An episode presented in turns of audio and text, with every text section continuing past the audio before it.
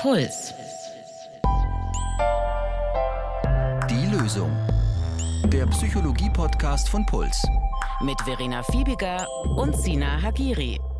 Herzlich willkommen. Schön, dass ihr dabei seid bei der Lösung. Wenn ihr zum ersten Mal heute zuhört, dann ganz kurze Erklärung. Wir haben in der Lösung einerseits Folgen, in denen uns Menschen von ihrer persönlichen Geschichte erzählen und wir das ein bisschen psychologisch beleuchten. Und wir haben neuerdings auch aus der Praxis Folgen. Und das heißt, dass unser Experte Sina aus der psychotherapeutischen Praxis erzählt, aber uns zum Beispiel auch so Werkzeuge oder Tools zeigt, die er da so anwendet. Also ein kleiner Blick hinter die Kulissen. Genau. In meinem Kalender steht PMR. Progressive Muskelrelaxation. Ich dachte kurz PMS, aber wir machen hier was anderes. Entspannungsübungen. Echt jetzt. ja, Phoebe, machen wir. Klingt ja total spannend. Ist es auch, ist es auch. Ich werde zugegeben immer etwas müde, wenn mir jemand was von Entspannungsübungen erzählt. Ist aber vielleicht auch der Sinn des Ganzen, so ein bisschen runterzufahren. Ich glaube aber, als extreme Grüblerin sollte ich sowas öfter machen. Ja, und du liegst ja auch nachts wach, oder? Hatten wir doch auch schon mal. Habe ich schon verraten, ne? Ja, ich, ich sollte dringend irgendwas machen. genau. Naja, ich sehe jedenfalls, es gibt schon ein paar Gründe, warum dir PMR gut tun könnte. Ich setze die PMR bei Patienten und Patientinnen ein, um ihren körperlichen und psychischen Stress etwas zu reduzieren. Also auch Verspannungen, innere Unruhe, so wie Phoebes auch schon erzählt hat. Und in der Folge heute, da wollen wir erklären, wie die PMR funktioniert wir werden euch auch einen kleinen Live-Einblick geben und am Schluss natürlich auch eine Möglichkeit, dass ihr die komplette Methode, wann immer ihr möchtet, zu Hause durchführen könnt. Beginnen wir mal mit einer Einordnung. Die PMR ist eine der klassischen Entspannungsmethoden in der Psychotherapie, sowie auch Fantasiereisen oder autogenes Training. Hm, Phoebe, kennst du die? Hast du eine von den beiden schon ausprobiert? Also Fantasiereisen kennen wir wahrscheinlich schon, wenn ihr schon länger zuhört, aus der Lösung auch. Ich habe das schon mehrfach gemacht, funktioniert krass gut bei mir. Bin ah. sofort im Baumhaus, am okay, Meer. Im Wald, bin ich sehr empfänglich.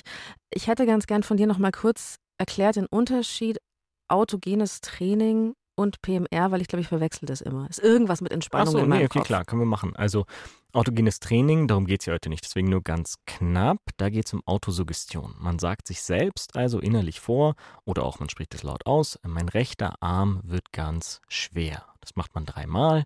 Es gibt auch, das ist dann die schwere Übung, es gibt auch so die Wärmeübung oder man kann sich auch sagen, ich werde ganz ruhig und müde und wiederholt das mehrere Male. Das ist autogenes Training. Meine Erfahrung ist, dass kaum jemand mit allen Entspannungstechniken gut kann. Es geht eher darum herauszufinden, welche passt zu dir. Und ich habe auch eigentlich noch niemanden erlebt, bei dem keine der Methoden gut funktionieren. Also vor allem auch, wenn man mit autogenem Training nicht so gut kann, ist PMR immer eine sehr gute Alternative. Okay.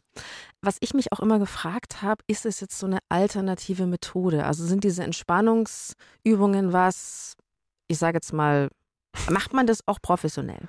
Auf jeden Fall. Also ich verstehe, warum du die Frage stellst. Entspannungstechniken können in ganz unterschiedlichen Kontexten und Berufsgruppen angewendet werden. Ist also nicht etwas, was jetzt nur Psychotherapeuten, Psychotherapeutinnen anwenden dürfen, aber eben auch, es wird auch in der Psychotherapie eingesetzt. Und es ist also ein wirksames Mittel. Die Wirksamkeit ist in etlichen Studien nachgewiesen, die ist sehr gut belegt. Sie helfen bei der Entspannung, steigern aber auch die Selbstwirksamkeit, also das Gefühl, nicht so ausgeliefert zu sein, sondern selbst etwas machen zu können, etwas verändern zu können. Sie verbessern auch das allgemeine Wohlbefinden und man setzt sie deswegen bei ganz unterschiedlichen Störungsbildern ein. Die sind nicht nur für ein spezifisches Störungsbild. Also eigentlich alles, wo Stressregulation oder das Verringern körperlicher Anspannungszustände hilfreich sind. Also mhm. zum Beispiel, um einfach mal nur ein paar Gebiete zu nennen, bei Depressionen, Schlafstörungen oder chronischen Schmerzen auch. Also einige. Das okay. ist, man kann es recht breit äh, macht, Also ich, ich, schlafe tatsächlich nicht so gut äh, und grübel dann nachts. Also es macht dann wohl doch auch für mich Sinn. Wie ist es denn zum Beispiel, wenn ich jetzt hm, schon mal eine Panikattacke hatte oder eben wirklich Angststörungen habe? Ist es auch gut, sich dann bewusst zu entspannen? Das ist ein bisschen ein kontroverses Thema. Mhm. Bei Angststörungen in der Verhaltenstherapie ist der Ansatz, um dem zu begegnen, eher so, dass es darum geht, dass die Angst in den Situationen, wo sie objektiv nicht angebracht ist, gar nicht erst entsteht.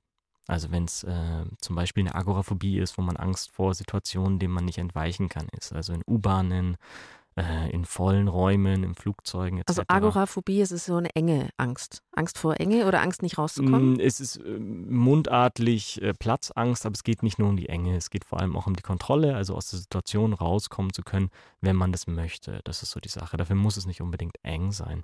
Aber da ist es dann eben meistens so. Jedenfalls ist da die Verhaltenstherapie, der Weg dahin, ist nicht, dass man in der Panik dann einen Weg findet, sich von der Panik abzulenken. Ja, weil was man dann lernen würde, ist, dass die Situation trotzdem gefährlich ist, man es aber schafft, sie zu überleben. Das heißt, der verhaltenstherapeutische Ansatz ist da eher, in die Exposition zu gehen, also gemeinsam mit Therapeut oder Therapeutin oder gut vorbereitet in die Situation reinzugehen und zu lernen, dass sie tatsächlich nicht gefährlich sind, dass die Angst von alleine runtergeht. Und deswegen ist es da bisschen diskutabel und da ist man sich nicht so ganz einig, ob da während der Panik eine PMR eingesetzt werden sollte, weil es dann vielleicht auch einfach ein Ablenkungsverhalten ist. Ah, interessant. Also ich würde jetzt denken, ablenken ist doch gut, aber Ja. lernt dann eigentlich eher, dass es wirklich eine angstvolle Situation ist. Genau, und wir man wollen das ja lernt auflösen. eher die Situation zu überleben, Mhm. als dass die Situation nicht gefährlich ist. Aber deswegen habe ich gesagt, okay, kontroverse Frage und gute Frage auch. Ähm, generell, bei generellen Angststörungen und auch außerhalb dieser tatsächlichen Paniksituation, da ist die PMR trotzdem sehr gut und sehr anwendbar, um einfach das generelle Erregungsniveau, das generelle Stressniveau ein bisschen zu senken. Ich kann dir vielleicht auch von einem Patienten erzählen, der im, ja, in der Industrie, im Management, also ein roher Arbeitsbereich, wo es leider auch so ist, dass die Psychotherapie eher verheimlicht wird voreinander. Also die Mhm. Techniken, die wir durchnehmen, die will er nicht machen, wenn andere es sehen könnten. Deswegen rennt der vor Meetings häufig auf die Toilette, sperrt sich dann in der Kabine ein und macht da mal kurz fünf Minuten PMR, also eine Kurzversion. Und das hilft ihm aber sehr. Und das mal soll er eben nicht machen und macht er auch nicht, wenn die Panik schon da wäre oder da ist. und vor was hat er Panik? Bei ihm ist es auch so was Agoraphobisches mit ein bisschen einer sozialen Phobie gewesen. Also da ging es um Teammeetings, vor anderen Leuten auftreten, aber gleichzeitig auch um das Verlassen von Räumen, wenn quasi das Meeting schon läuft und es zu peinlich wäre, jetzt aufzustehen und zu gehen. In solchen Situationen ist die Panik gekommen. Aber da soll er dann eben nicht im Meeting PMR machen. Sondern davor es- als Vorbereitung. Er kann es davor machen. Und wie man die Panik in den Meetings selbst bearbeitet, können wir gerne eine Folge dazu machen. Aber bleiben wir mal bei der PMR. Im Podcast Der Gangster, der Junkie und die Hure erzählen Ex-Gangster Maximilian Pollux, Ex-Junkie Roman Grantke und Ex-Prostituierte Tara Titan wahre Geschichten aus ihrer Vergangenheit in den verschiedenen Milieus. Unter dem Motto Das Tier in uns geht es in der aktuellen Staffel darum, was ein Hai unter Gangstern ist, ein Affe bei Drogenkonsumenten oder ein Puma unter Prostituierten. Eine neue Folge gibt es jeden Donnerstag in der ARD Audiothek, auf swr3.de und überall, wo es Podcasts gibt.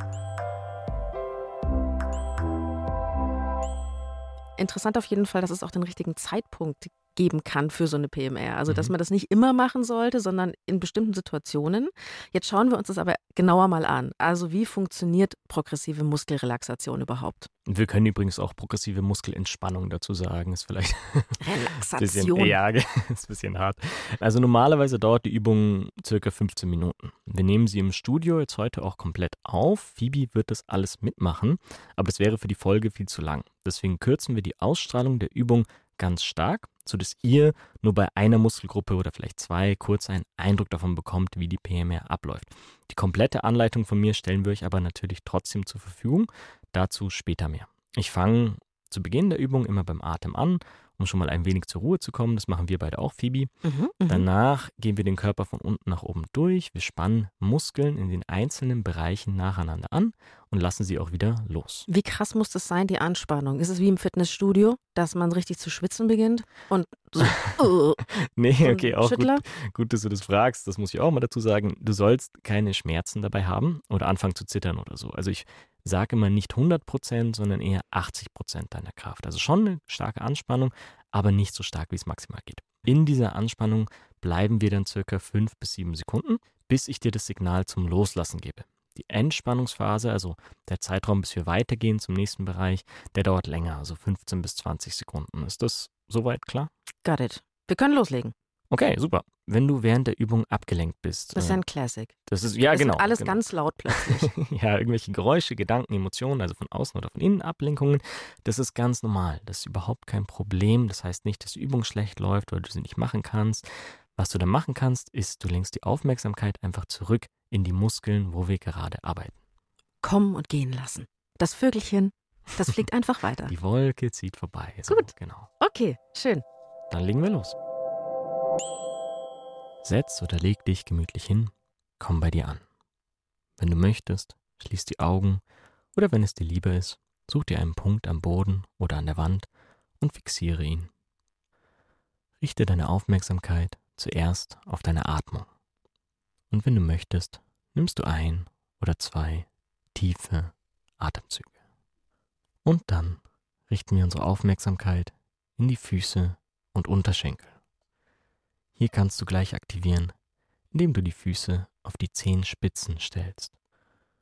Dann gebe ich jetzt gleich das Signal. Achtung, Anspannung jetzt, halten, halten, halten und locker lassen, lösen, weich werden lassen. Lass die Aufmerksamkeit noch ein wenig in deinen Füßen und Unterschenkeln. Spür hin, spür nach, genieße es. Und dann gehen wir weiter in die Oberschenkel. Hier kannst du gleich aktivieren, indem du die Füße nach vorne anhebst. So. Für euch daheim ist die Übung jetzt sehr kurz gewesen. Phoebe hat sie aber komplett gemacht. Also 15 Minuten lang ungefähr. Phoebe, das war die PMR. Wie geht's dir? Äh, gut. Ich bin erstaunlich wenig abgeschweift. Ah. Zwischendurch kam die kleine Ungeduld. Also das ist, was ich immer kenne von diesen Übungen, dass ich mir dann zwischendurch denke, ach, Mist, wir sind immer noch in der Übung. Das Mhm. kommt dann so kurz hoch. Aber ich habe jetzt spontan einige Fragen. Okay, okay. Ich kann auch gleich eine Sache beantworten, die gar keine Frage war, die du aber angesprochen hast. Das mit der Ungeduld. Bei der PMR gibt es unterschiedlich viel Anleitung oder nicht. Also ich kann unterschiedlich viel sprechen oder nicht. Das hat viel mit der Person, mit der ich sie mache, zu tun. Ich muss das so ein bisschen erspüren, wenn es um eine Gruppe geht, dann versuche ich das im Raum zu erkennen. Wenn es um eine Einzelperson geht, kann ich auch rückfragen. Und es gibt einfach Personen, die tun sich mit mehr Anleitung leichter, die brauchen das, dass ich durchgehend spreche und dann werden sie auch nicht so abgelenkt. Andere Leute wollen eher in Ruhe gelassen werden. Ich gebe die Anleitung, welche Muskeln sie anspannen sollen und sonst sage ich nichts. Also nur, dass du das weißt. Es kann einfach sein, dass du gerne mehr Anleitung hast. Ja, das fand ich auf jeden Fall gut, weil ich dann Mhm. das Gefühl habe, also ich war fast gar nicht abgelenkt, weil ich habe mich ja immer in deine Stimme so hinein ergeben. Mhm, Und das mhm. fand ich super. Ganz grundsätzlich, ähm, was hat man denn rausgefunden, was so gut tut an diesem Anspannen, Entspannen? Weil das ist ja das Spezifische an der PMR. Ja, das sind unterschiedliche Effekte. Also einerseits ist es so, dass du ja gewisse Grundanspannungen im Körper überall ja eh hast. Wenn man mal darauf achtet, merkt man, wie viel eigentlich verspannt ist. Und durch die PMR gehst du halt alles im Körper einmal durch und das, was vielleicht sehr verspannt war, dadurch, dass du es einmal in die Hochanspannung bringst und dann loslässt, entsteht natürlich Entspannung. Also ist es auch normal, dass sich die Körperteile dann unterschiedlich anfühlen. da Total, merkt man eigentlich, total. ich fand es auch gar nicht so einfach, jetzt bestimmte Stellen anzuspannen. Also Mhm. ich habe das Gefühl gehabt, ich habe irgendwie dreimal die Schultern angespannt, aber wo ist eigentlich mein Oberarm? Wie mache ich das eigentlich? Ich hatte kurz Probleme mit den Zonen. Das ist auch völlig normal, Phoebe. Und vor allem, äh, so wie ich es verstanden habe, die PMR hast du ja entweder noch gar nicht oder vor langer Zeit mal gemacht.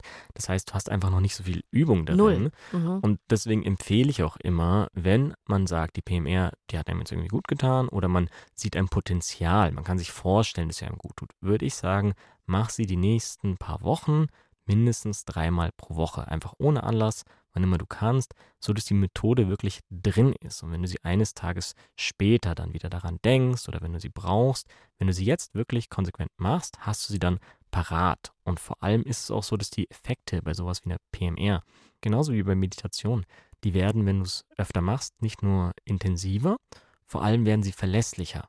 Also vor Das allem, ist dann Eintritt, so ein bisschen auf Knopfdruck. einfach immer funktioniert. Umso häufiger du es machst, desto verlässlicher wird es.